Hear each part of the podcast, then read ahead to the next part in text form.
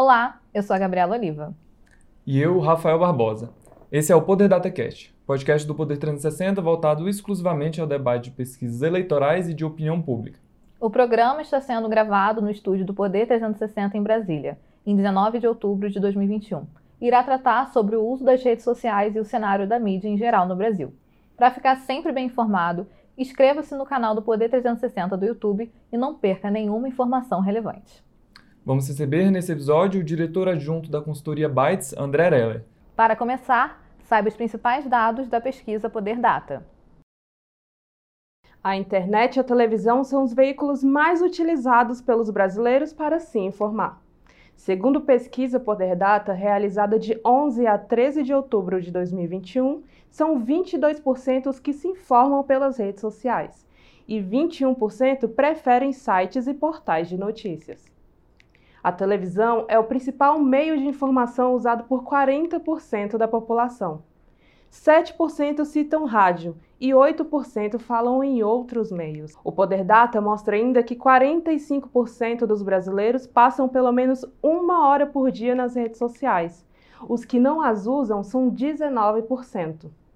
E 35% dizem navegar por até uma hora. A pesquisa entrevistou 2.500 pessoas em 469 municípios das 27 unidades da federação. A margem de erro é de 2 pontos percentuais para mais ou para menos.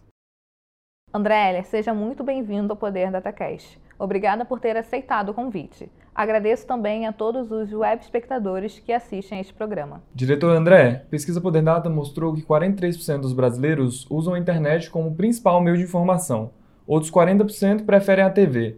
Como o senhor analisa esses números? É, eu acho que tem duas coisas interessantes aí nesses números. A primeira é que realmente a TV tem uma, uma grande é, resiliência, aí, né? apesar de, evidentemente, ter tido um aumento é, muito grande da, do uso das redes sociais e, hoje em dia a gente tem virtualmente quase todo mundo usando, usando redes sociais de alguma forma. A gente viu também que em alguns momentos ali na pandemia, foi necessário recorrer a meios de comunicação mais tradicionais para poder ter certeza da, do, da confiabilidade do, das informações, para poder é, também se desligar um pouco das redes, já que estava todo mundo o tempo inteiro plugado, todo mundo, todo mundo o tempo inteiro online. É, e então a gente vê essa resiliência da TV nesse momento o que evidentemente também é importante porque fortalece a relevância do jornalismo profissional. Mas é óbvio, como a gente já vem dizendo há muito tempo, que as redes sociais não são uma brincadeira, elas não vieram é, como algo passageiro, elas participam cada vez mais do debate e elas realmente vieram para ficar e para moldar o debate público, né? Então, essa preponderância aí é, da internet, das redes sociais nesse, é, nesse, nesse número também mostra é, que as pessoas estão cada vez mais preocupadas mesmo em, em, se informar de diversas maneiras e que é, é impossível mesmo pautar o debate público ou entender mesmo o debate público sem passar pelas redes hoje, sem passar pelas redes sociais, sem passar por, pelo que os sites estão falando e isso vai moldar mais uma vez a, a, eleição de 2022, como já foi em 2018. A pesquisa mostrou que os que apoiam o presidente Jair Bolsonaro tendem a se informar pelas redes sociais, mas passam menos tempo nelas que os opositores. Por quê? É, me parece que é, realmente esses dados de que, que os, de que os eleitores do presidente Bolsonaro, os apoiadores do presidente Bolsonaro, é, se informam muito pelas redes fazem sentido quando a gente acompanha aqui que há muito tempo já, já, algum, já há alguns anos, é, eles têm conseguido, conseguido pautar mesmo esse debate e notícias favoráveis ao Bolsonaro estão sempre no topo é, das notícias é, mais compartilhadas, das notícias é, com maior interesse. É, então, o dado faz todo sentido pelo que a gente já vinha acompanhando. Se a gente pegar as, a, os, os, nos últimos meses, quem teve mais, é, as notícias que tiveram mais repercussão, estão sempre no topo notícias dos sites é, bolsonaristas, dos sites que são abertamente bolsonaristas. É, e o fato é que eles parecem consumir, e é isso que a, a pesquisa do Poder Data parece mostrar, parecem consumir é, as redes para é, esse para essa motivação política, né? Então é, eles não estão ali para outra coisa, eles estão ali na, no WhatsApp, no Telegram, no, na, nos próprios sites e compartilhando aquilo no Facebook, no Twitter, etc. É, com essa intencionalidade mesmo de participar do debate político. É, me parece que é, fora do, dessa bolha bolsonarista, né, fora desse grupo que defende o Bolsonaro, isso não necessariamente é, vai acontecer com tanta força, inclusive porque tem uma dificuldade mesmo de articular, é, de articular um discurso muito é, organizado é, contra o Bolsonaro, não só contra o Bolsonaro, mas em torno de outras candidaturas também, é, de modo que o Bolsonaro ele é hoje o, a figura política com maior poder nas redes sociais, é, com maior poder é, na internet em geral. Ele já tem no Telegram mais de um milhão de inscritos no canal e vários grupos é, bolsonaristas não oficiais também defendendo sua candidatura. E isso faz com que é, isso faz com que é, é, essa estrutura mesmo acabe atraindo esse público bolsonarista para ficar nessa rede que alimenta as notícias o Bolsonaro, tá? Então, é, me parece que ele é não só ele como também seus apoiadores, os outros políticos, e aí destaco os próprios filhos, especialmente o Eduardo, é, e, e, mas também um pouco o Flávio, o Carlos, mas especialmente o Eduardo Bolsonaro, alguns outros deputados, como a Bia Kisses, a Carla Zambelli, é, eles conseguem, e, e, até alguns ministros também, o ministro Adamares, o ministro Tarcísio, eles conseguem municiar esse eleitorado com informações, com narrativas mesmo, com histórias para poder fazer com que é, eles passem mais tempo nas redes e que eles é, se engajem mesmo nessa campanha que, na prática, já é uma pré-campanha que já é uma campanha para 2022. André, o presidente Jair Bolsonaro tem divulgado com mais frequência seus canais no Telegram e no TikTok. Essa estratégia nessas duas redes vai funcionar? É, o Bolsonaro ele percebeu mesmo, ele, ele tem um feeling ali que deu muito certo na, na, na campanha de 2018, até antes de 2018, é, e evidentemente com é, comandado ali por alguns dos seus apoiadores e, e pelo filho também, pelo, pelo Carlos Bolsonaro, é, de que é, ele precisava criar grupos que recebessem informações dele diretamente, sem que ele fosse é, sem que ele fosse vigiado por nenhum outro gatekeeper, né? Por nenhum outro é, guardião ali das informações que pudesse tolher o, as narrativas criadas pelo presidente Bolsonaro. É, ele fez isso muito com muito brilhantismo em 2018 e ele conseguiu em 2018 fugir é, das críticas da imprensa, justamente se comunicando direto pelas redes sociais. A gente vê que essa mudança para o TikTok e para o Telegram, ela é muito relevante na medida em que as outras redes elas passaram a se organizar para evitar uma rede de desinformação, né? Então elas passaram a responder ao TSE, por exemplo, a, a pedidos do TSE, a acordos com o TSE e não só em relação ao TSE, mas também é, de, de, pressão do próprio mercado, de pressão de outros países, inclusive dos Estados Unidos, onde eles estão. Essas redes foram investigadas em, é, é, em algumas comissões, no Senado, etc.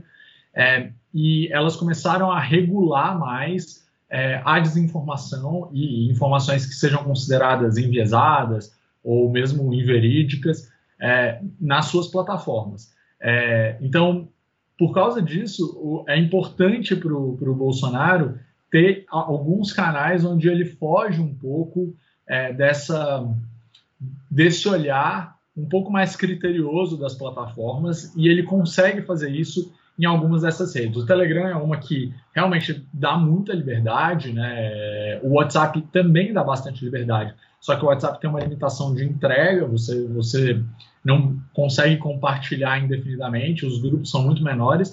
No Telegram você consegue ter um canal de mais de um milhão de pessoas, como eu falei, que é o caso do canal do Bolsonaro, com os grupos funcionando o tempo inteiro, é, com um limite gigantesco de, de pessoas em cada grupo, é, grupos de dezenas de milhares de pessoas, assim, vários grupos de dezenas de milhares de pessoas é, que estão atuando a favor do Bolsonaro. E o TikTok ainda tem a vantagem de facilitar o compartilhamento com, a, com as redes, né? Então, o TikTok é, ele produz um conteúdo é, de meme mesmo, né? Um conteúdo que é, que é compartilhável, que é, facilita o compartilhamento, é fácil de compartilhar, é muito curto, são vídeos muito curtos e muito fáceis de entender e que mesmo que você não tenha TikTok, você consegue compartilhar com outras pessoas, compartilha no WhatsApp e essas pessoas começam a espalhar aquele conteúdo. Então, é, para ele é importante isso, é, e, e, me parece que ele tem construído mesmo muito bem esse, essa rede nesses outros lugares, enquanto os outros candidatos ainda estão muito incipientes. Assim, a gente está falando ali de tem uma presença do Ciro Gomes, uma presença do Lula, a presença do Dória quase inexistente, a presença do Eduardo Leite também passa completamente batida nessas redes, e, e o Bolsonaro já fazendo conteúdo e conquistando um público cativo nessas redes. É, além disso, ainda tem um outro fator que é o, o, o caso de que os mais jovens, as pessoas mais jovens, não estão tão presentes mais no Facebook quanto os mais velhos, ou quanto o Facebook era um sucesso absoluto até um tempo atrás. É, o Instagram é uma rede que fun tem funcionado muito para a política, é, mas ele é, mas, mas ela é uma rede que tem mais apelo pessoal mesmo, um apelo é, de, sei lá, mostrar a foto da família. Os políticos fazem muito isso. É, o Bolsonaro faz isso bem também. Mas essas outras redes servem mais como um canal de comunicação mesmo. Então, o WhatsApp, o, desculpa, o Telegram tem feito isso muito bem. É, e o TikTok, o TikTok tem essa capacidade de viralizar é, que é muito relevante. E as redes sociais, em geral, tendem a ser tão importantes em 2022 como foram em 2018 ou houve um desgaste nesse período? Então, é, eu acho que fica difícil apostar contra as redes sociais, né? Em 2018 era uma aposta que algumas pessoas ainda fizeram, é, achando que o Brasil estava muito para trás dos Estados Unidos em acesso nas redes, em que as pessoas ainda não estavam preparadas para usar aquilo tão bem quanto usaram na campanha do Trump em 2016 nos Estados Unidos. É, e em 2018, essas pessoas já foram desmentidas pela realidade. Eu acho que fica muito difícil pensar que as redes vão ser menos importantes agora que cada vez mais gente está presente nelas. É, as pessoas têm mais acesso. A gente está falando, inclusive, do, o quanto que o, o, acesso ao celular facilitou mesmo a presença das pessoas nas redes, é, especialmente no WhatsApp e o Facebook, por exemplo, as operadoras inclusive dão planos, é, inclusive planos pré-pagos, mas planos em que você tem acesso é, gratuito a alguns aplicativos é, e, e, que isso facilita com que pessoas até de poder aquisitivo mais baixo, pessoas de classe, classe D, é, estejam presentes nas redes. É, a gente viu que isso aconteceu, aliás, essa presença nas redes foi, foi muito relevante, por exemplo, para o sucesso do, do PIX, do Banco Central, que fez com que muita gente que não tinha acesso a, a banco, por exemplo, passasse é, a, a, ser bancarizado por causa de, é, de ter ali um acesso pelo celular. É, e hoje em dia, tipo, é, sei lá, vendedor ambulante recebe Pix. E, e, é o tipo de coisa que, se ele está recebendo Pix, ele também está acessando o Facebook, está acessando alguma rede social, está acessando o WhatsApp. É, então, é bem provável que é, a gente ainda veja um aumento ali da relevância das redes e é muito improvável que, ao contrário do que aconteceu em 2018, quando alguns candidatos ainda não apostaram nas redes e achavam que as redes não fariam diferença nenhuma, e, e eu gosto de lembrar que, é, por exemplo, o candidato Geraldo Alckmin, que era um candidato que tinha um grande tempo de TV, que era um candidato com a maior estrutura partidária é, ao, ao, redor dele, com maior é, dinheiro de fundo eleitoral, é, ele não acreditava numa estratégia de redes sociais e a estratégia de redes sociais foi é, completamente incipiente mesmo, a do PSDB nas última, na última campanha, e a gente viu como que naufragou completamente. O PSDB teve sua pior, é, sua pior, seu pior resultado nas urnas da história, né? Desde que o PSDB tem candidato, então em todas as, as campanhas desde, a redemocratização você vê o pior resultado do PSDB.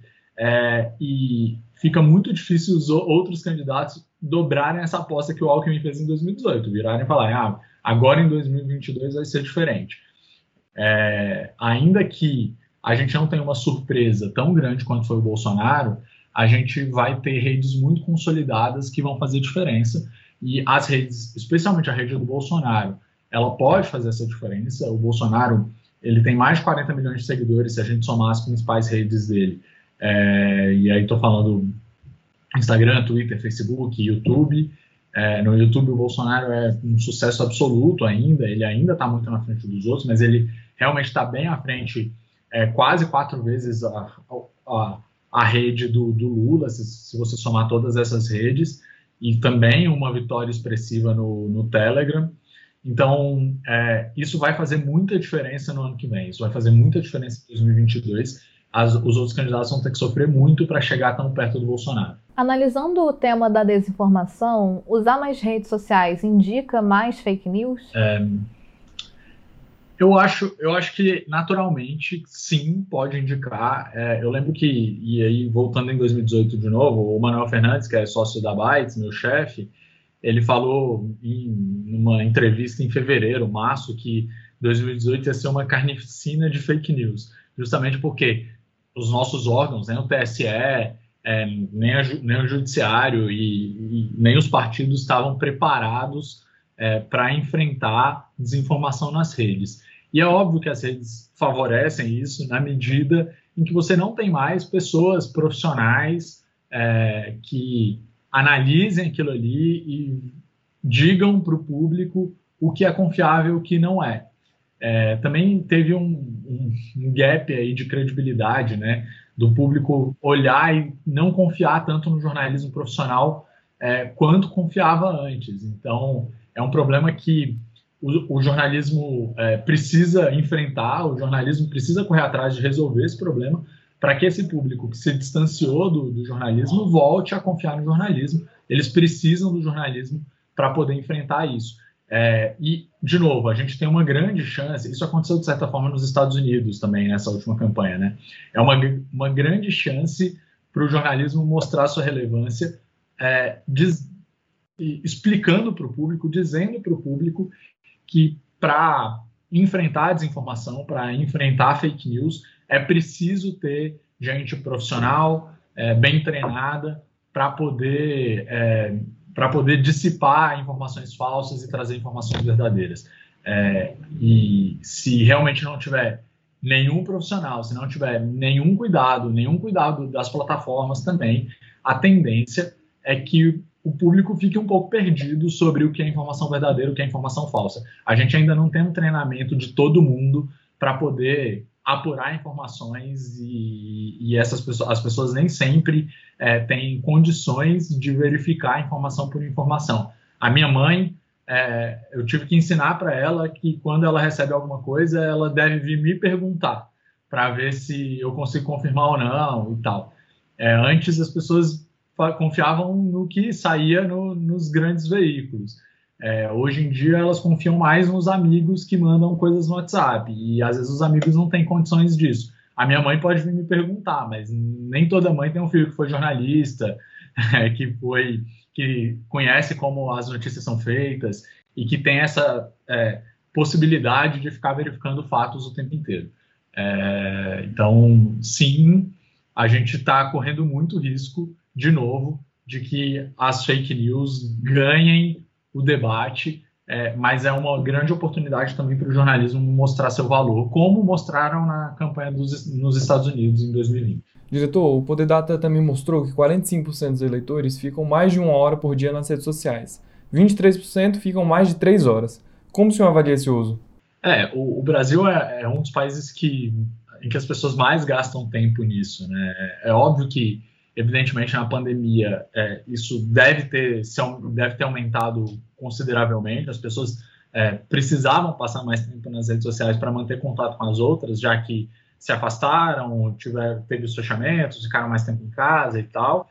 É, e, e, também isso é, é um risco é, para candidatos e, e para as instituições em geral, porque pode, pode haver ali um é, um estresse mesmo, um, um, de tanto que as pessoas passam tempo ali, é, é realmente, por um lado, é uma oportunidade, porque você pode atingir as pessoas é, pelas redes, por outro, também pode ter um cansaço de tanto que a gente está usando redes sociais. Né? Então, é, eu não vejo é, muita saída para boa parte das pessoas de realmente se desligar, se desconectar, mas a gente não sabe até quando a gente vai, se a gente vai se adaptar para ficar esse tempo inteiro mesmo, ou se em algum momento as pessoas vão ter uma estafa de redes de tanto tempo que elas passaram. É, além disso, elas também estão passando esse tempo nas redes, no trabalho, tipo, é, também passam tempo é, no, nas reuniões é, é, online, no trabalho pelo computador hoje. Então, isso também pode gerar um cansaço aí das redes. É, mas até agora o que a gente tem visto é, é, justamente, e a pesquisa mostra isso, é justamente que o brasileiro passa muito tempo, muito tempo online, é, e ali ele estabelece as suas relações, né? as suas relações estão cada vez mais virtualizadas. André, a terceira via tem se virado para construir uma base nas redes sociais. Eduardo Leite, João Dória e Mandetta têm investido na participação em podcasts. Ciro Gomes, por outro lado, tem investido na estética gamer, Ciro Games. Você avalia que essa iniciativa pode ser boa para a terceira via? É, o... tem um problema grande aí da terceira via, que é justamente a demora para começar a construir essas redes. É, é óbvio que é uma percepção que eles precisavam ter e, e finalmente eles realmente estão indo atrás desse, desse prejuízo aí, mas é um prejuízo. É, eles só precisam apelar para algum para uma estética específica e o caso do, do, Ciro Gomes é, é bem emblemático mesmo, em que ele tenta apelar para esse público é, streamer, gamer e tal. E mas eles só precisam fazer isso justamente porque eles estavam muito atrasados é, em relação a, aos dois primeiros aos dois primeiros colocados na pesquisa. Então, o Bolsonaro tem essa estrutura que é excepcional mesmo, e o PT demorou para ir para as redes sociais, mas o PT pelo menos tinha uma base dos sites, dos blogs petistas, que vinha lá desde a da época do primeiro, do segundo governo Lula, é, e que é, eles, de certa forma, fizeram essa migração para as redes é, e eles já estão mais bem colocados. Na semana passada aconteceu uma briga nas redes sociais do Ciro Gomes é, com a, a ex-presidente Dilma e, e, com os petistas em geral, que mostraram que era isso talvez fosse uma tática que funcionasse para o Ciro para que ele aparecesse mais é, e que assim ele fosse é, ele ganhasse relevância, as pessoas procurassem mais saber quem ele é, passassem a segui-lo e tal.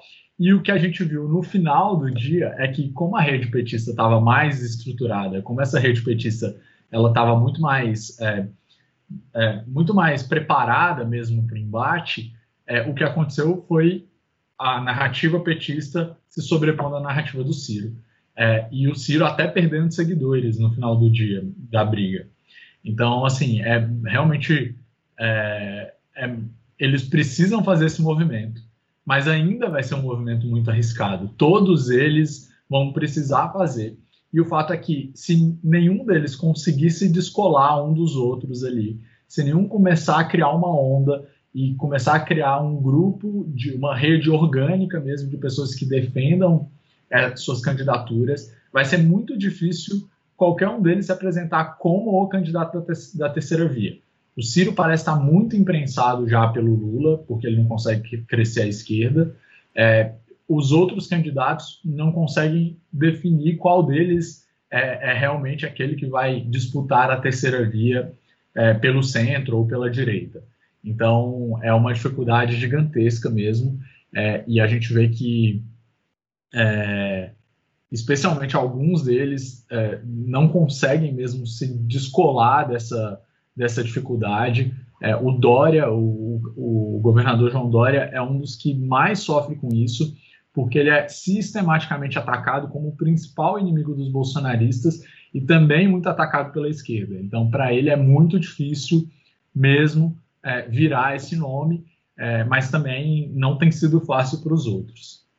André, é comum ver bolsonaristas argumentando nas redes que o presidente Jair Bolsonaro é mais popular do que seus adversários por ter mais seguidores na internet. Há essa relação? É, tem, me parece que essa relação existe de alguma forma, mas ela tem que ser sopesada, né? Tipo, a gente tem que é, minimizar um pouco essa relação. É, o Bolsonaro é muito poderoso na internet e isso pode gerar uma onda pró-Bolsonaro para as eleições. As pessoas podem defendê-lo e convencer outras pessoas é, de que isso é, de que, de que ele é o melhor candidato. É, o fato de já ter uma rede muito bem estruturada é, indica uma vantagem competitiva mesmo, mas não indica que ele vai ganhar a eleição. É, e por que não indica que vai ganhar a eleição? Porque as pessoas que o seguem podem segui-lo porque estão interessadas no que o presidente diz, porque querem saber é, até as, os problemas das coisas que ele fala, porque entendem que sua vida é impactada por ele e não necessariamente é, vão votar nele. Você não segue só pessoas em quem você vai votar. É, a defesa ali é muito importante, essa, essa estrutura do Bolsonaro é muito importante na hora de fazer uma defesa da candidatura dele, é, e a gente não pode subestimar esse poder, especialmente quando a gente está falando de uma eleição de dois turnos, em que você, tendo ali 25% a 30%, praticamente garante seu lugar no segundo turno. A gente nunca teve no Brasil um terceiro colocado com mais do que 22% dos votos, né? É, então, assim, com 25%, 30% dos votos parece mais do que suficiente, sempre foi no Brasil mais do que suficiente para levar alguém para o segundo turno. É, o fato dele ter uma rede tão grande, é, obviamente, o cacifa para ser um forte candidato a ir para o segundo turno. Agora, a garantia de eleição não é só quem o defende. Boa parte das pessoas não está ali defendendo o Bolsonaro nas redes. Boa parte das pessoas é influenciada é, e decide seu voto na última hora. E aí ter uma rejeição grande pode contar mais é, num segundo, no eventual segundo turno, por exemplo, é, do que ter muitos seguidores.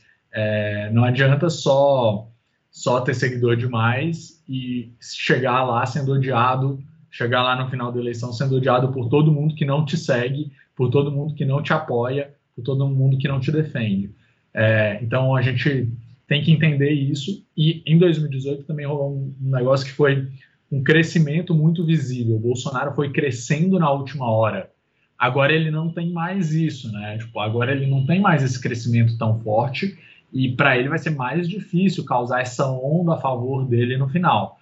É, então, de novo, mais para mim parece mais do que o suficiente para levá-lo para o segundo turno, se, se ele conseguir mobilizar bem essa rede dele mas também não é nenhuma garantia de vitória nas eleições. André, a esquerda precisa ampliar essa base na internet? Precisa, né?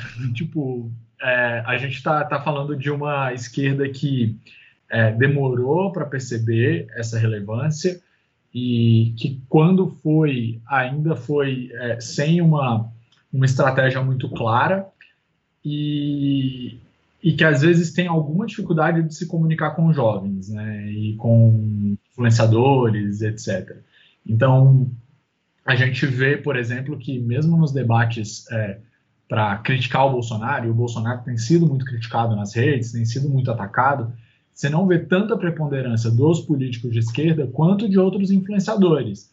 E aí, óbvio, todo mundo vai lembrar do Felipe Neto, por exemplo, que realmente é um influenciador que, que pauta essa crítica a, ao Bolsonaro e, e, tem um viés de esquerda ali, que tem se confirmado cada vez mais, tem ficado mais, cada vez mais de esquerda, é, mas você vê também outros, é, outros é, influenciadores sendo muito críticos, de humoristas a cantores, sei lá, a Anitta se manifestando sobre política, e essa dificuldade de a, a esquerda política mesmo de conseguir dar a linha é, para as suas redes, né, para as redes críticas ao Bolsonaro e, etc.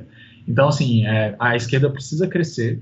Eu acho que, que eles provaram em 2020 que isso é possível é, com algumas campanhas, especialmente a campanha, e, e assim, du duas campanhas derrotadas, inclusive, mas que foram derrotadas mas que saíram muito maiores do que eram antes. E aí eu destaco a Manuela Dávila em Porto Alegre, que quase chegou ali, mas não chegou, e o Guilherme Boulos, que teve uma votação completamente excepcional, totalmente é, numa estrutura criada nas redes, é, é um, era um candidato saindo de um partido pequeno, de, de um partido é, sem tanta estrutura, sem tanto dinheiro, é, sem o apoio do Lula, como era o caso do, do, da candidatura do Gilmar Tato, e que se tornou uma, um grande fenômeno das redes, mostrando que sim, a, a, a esquerda pode se empolgar e pode tomar um espaço nas redes. Ele não ganhou a eleição, mas ele saiu muito maior do que ele entrou. É, e, e, é óbvio que também fica esse fica esse esse ensinamento e essa essa motivação aí para a esquerda de que dá para fazer redes sociais e dá para fazer uma estratégia de internet muito melhor do que o que eles fizeram em 2018. E há alguma fórmula para ampliar essa popularidade? É, eu acho que não tem muito não tem muito uma fórmula mágica, né? Então é, a gente lembra que redes e internet são coisas é, que são construídas, tipo, são estruturas que são construídas com regularidade, é, com constância, com criatividade. É, foi isso que o Boulos fez, né? O Boulos não cresceu de uma hora para outra só, ele veio crescendo ao longo do tempo, ele cresceu na candidatura dele em 2018, ele veio crescendo depois de 2020, ele falou com uma linguagem clara, ele foi nos, é, nos canais certos, ele passou por, passou por podcasts jovens falando uma linguagem que jovens entendiam e gostavam. É, ele, ele dominava, e tinha gente na equipe dele que dominava a linguagem é, de memes, por exemplo, que, que em geral a gente vê muita gente tentando usar é, sem dominar e, e obviamente, é, chega a ser até constrangedor em alguns casos. As empresas às vezes usam de forma meio constrangedora, porque elas não dominam bem a linguagem. E você só domina sendo um usuário constante de redes, tendo gente da equipe que conhece bem é, e, e tendo naturalidade para estar naquele ambiente. Você só tem gente te defendendo nas redes se forem pessoas que entendem que podem falar com você lá que de vez em quando você vai lá responder e a pessoa sabe que é você respondendo. Esse, esse ainda é um dos problemas que o Lula enfrenta, por exemplo. O Lula, tipo, as redes dele claramente não são ele, não, não são, o Lula não mexe nelas. É, e óbvio, né, é muito mais difícil para ele do que para o Bolo ser alguém que está ali tweetando ou qualquer coisa do tipo. Mas esse tipo de, de autenticidade, esse, esse tipo de construção mesmo aos poucos ali, de fazer parte daquilo e das pessoas entenderem que aquilo é, é o próprio candidato, é autêntico e tal, aquilo realmente faz com que eles possam colher frutos no futuro. E, e que as, essas redes vão se fortalecendo aos poucos. Não tem fórmula mágica, é, mas tem um, um, trabalho de todos os dias ali que é muito importante e que a esquerda precisa fazer. É, André, uma, uma pergunta para a gente ainda, ainda nesse assunto. É possível a esquerda ganhar uma eleição sem as redes sociais? Eu acho que não. Acho que não é mais possível para ninguém ganhar uma eleição grande sem redes sociais. É... Uma coisa é ganhar uma eleição numa cidade no interior sem redes sociais. É, e com uma cidade que tenha, sei lá, 5 mil eleitores e que você consegue falar com todo mundo. É, mas você não consegue falar com todo mundo hoje sem o auxílio de todas as tecnologias possíveis. É, você não vai conseguir falar com todo mundo com spots de rádio é, de 30 segundos em 40 dias de campanha, que é o tempo de campanha que sobrou, né, depois das, das, das últimas mudanças eleitorais. É, as pessoas não vão ouvir. Então, para chegar nelas, você precisa passar pelas redes. Eu não necessariamente quem for melhor nas redes vai levar sempre. E aí a gente teve esse exemplo de São Paulo, quando o Boulos não levou, quem levou foi o Covas mas se você abandonar as redes, o, fica praticamente impossível. Se você abandonar completamente uma estratégia de redes, fica praticamente impossível ganhar qualquer eleição que seja uma eleição que precise falar para as massas. Né? A gente é, tem grupos muito diferentes de pessoas hoje em dia. Não dá para contar que só uma mensagem no rádio ou só uma mensagem na TV vai ser suficiente para falar com todo mundo. É, não dá para abandonar mais. André, 38% dos eleitores dizem estar com a saúde mental pior do que o início da pandemia. Isso tem a ver com o uso das redes sociais? É, eu acho que pode ter sim, e que evidentemente é, precisaria ter estudos mais específicos para a gente ter certeza. É, mas é óbvio que é, o fato da gente não ter mais tanto, tanto é, tantos espaços de poros mesmo, de, de, descanso das redes, pode atrapalhar mesmo. O fato de que a gente está o tempo inteiro sendo bombardeado por notícia, por notícias muito negativas, inclusive, é, e discutindo política o tempo inteiro nas redes sociais. Discutindo política num momento em que discutir política é custoso, né? em que é, tem uma polarização grande, em que a gente realmente é, é bombardeado com, com desinformação, por exemplo.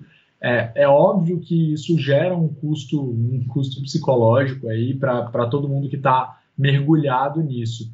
E aí o fato é que na pandemia ficou mais difícil você ter esses momentos de simplesmente abandonar as redes, desligar, deixar o celular e, e sair para ver os amigos, ir para o bar, ir para alguma diversão, ir para o parque. Então, assim, é, é, me parece que sim, isso pode ter um impacto, mas eu acho que precisa de mais estudos mesmo, porque a gente também não vai conseguir simplesmente abandonar e talvez seja cada vez mais difícil a gente ter espaços grandes sem acesso ao celular, a gente não consegue mais deixar só o celular desligado. Então, talvez a gente tenha que procurar aí alguma algum alguma alguma equação em que a gente mesmo é, mesmo que a gente esteja logado, mesmo que a gente esteja conectado, a gente consiga se preservar mais, se cuidar mais para poder é, se manter com saúde mesmo. André, o Telegram deve manter as mesmas políticas até 2022 ou o aplicativo tende a se reformular para evitar a propagação de fake news? Não, não vai ter, eu acho. É, minha aposta hoje é que o Telegram, o Telegram ainda vai, pelo menos por mais um tempo, é, fugir de qualquer tipo de regulação ou de política colaborativa. Assim. É, eles eles tinham base na Rússia, deixaram a base na Rússia para ir para o Bahrein para poder fugir de qualquer regulação da Rússia. É, e a gente está falando da Rússia que, em geral, é, era pô, até um pouco complacente com algumas coisas assim, até um tempo atrás, pelo menos. Então, assim, eu acho muito improvável que o, que o Telegram realmente limite, por boa vontade, é, limite a atuação de políticos nas redes.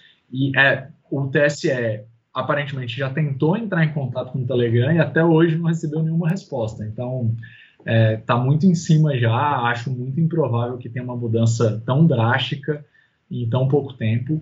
É, e, e aí, o fato de que é, eles estão se tornando mais populares e, e aí uma, quedas como essa última queda do WhatsApp acabam favorecendo isso, podem fazer com que ele realmente se torne mais relevante é, para o ano que vem. Eu acho muito, muito difícil mesmo que eles colaborem é, e, e, eu acho muito difícil regular também, porque eles não têm, é, eu acho que eles não têm nem escritório no Brasil, né? Ou se, se tem algum representante tal, mas não tem, não tem sede aqui, não tem tipo, escritório mesmo. Então é, é difícil regular e é difícil que eles colaborem também. André, muito obrigado pelo seu tempo e pela presença aqui no Poder Datacast. Obrigado, Gabriel. Obrigado, Rafael. Valeu mesmo. Até mais. Agradeço também a todos os web espectadores que assistiram a este programa. A entrevista foi gravada em 19 de outubro de 2021. O conteúdo do Poder Data não acaba aqui. Acompanhe sempre os resultados de 15 em 15 dias no Poder 360. E para ficar sempre bem informado, inscreva-se no canal e não perca nenhuma informação relevante. Muito obrigado e até a próxima.